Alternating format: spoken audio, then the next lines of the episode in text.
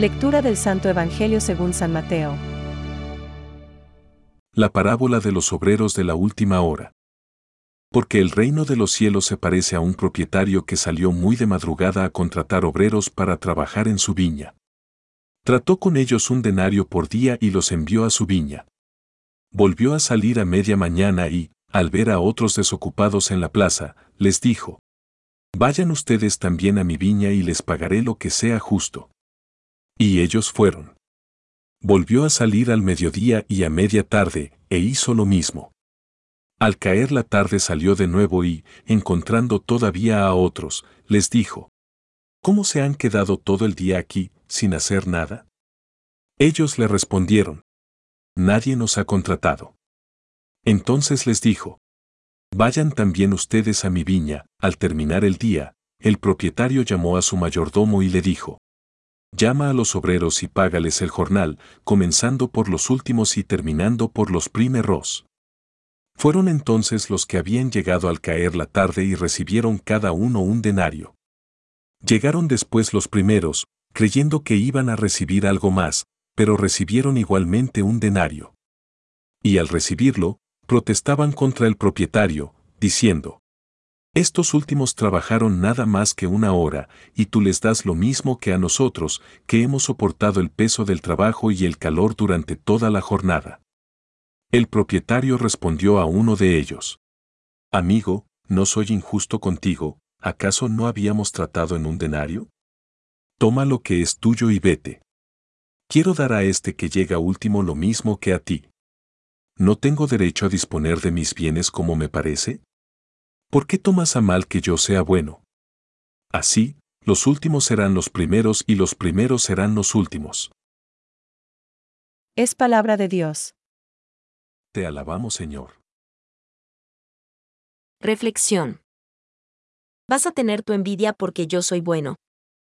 Hoy el evangelista continúa haciendo la descripción del reino de Dios según la enseñanza de Jesús, tal como va siendo proclamado durante estos domingos de verano en nuestras asambleas eucarísticas.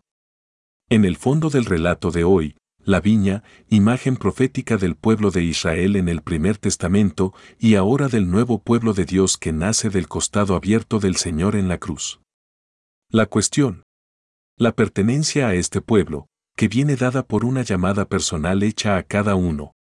No me habéis elegido vosotros a mí, sino que yo os he elegido a vosotros, y por la voluntad del Padre del cielo, de hacer extensiva esta llamada a todos los hombres, movido por su voluntad generosa de salvación.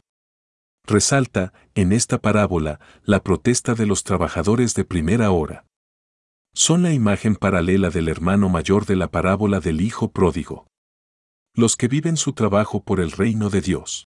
El trabajo en la viña, como una carga pesada y no como un privilegio que Dios les dispensa.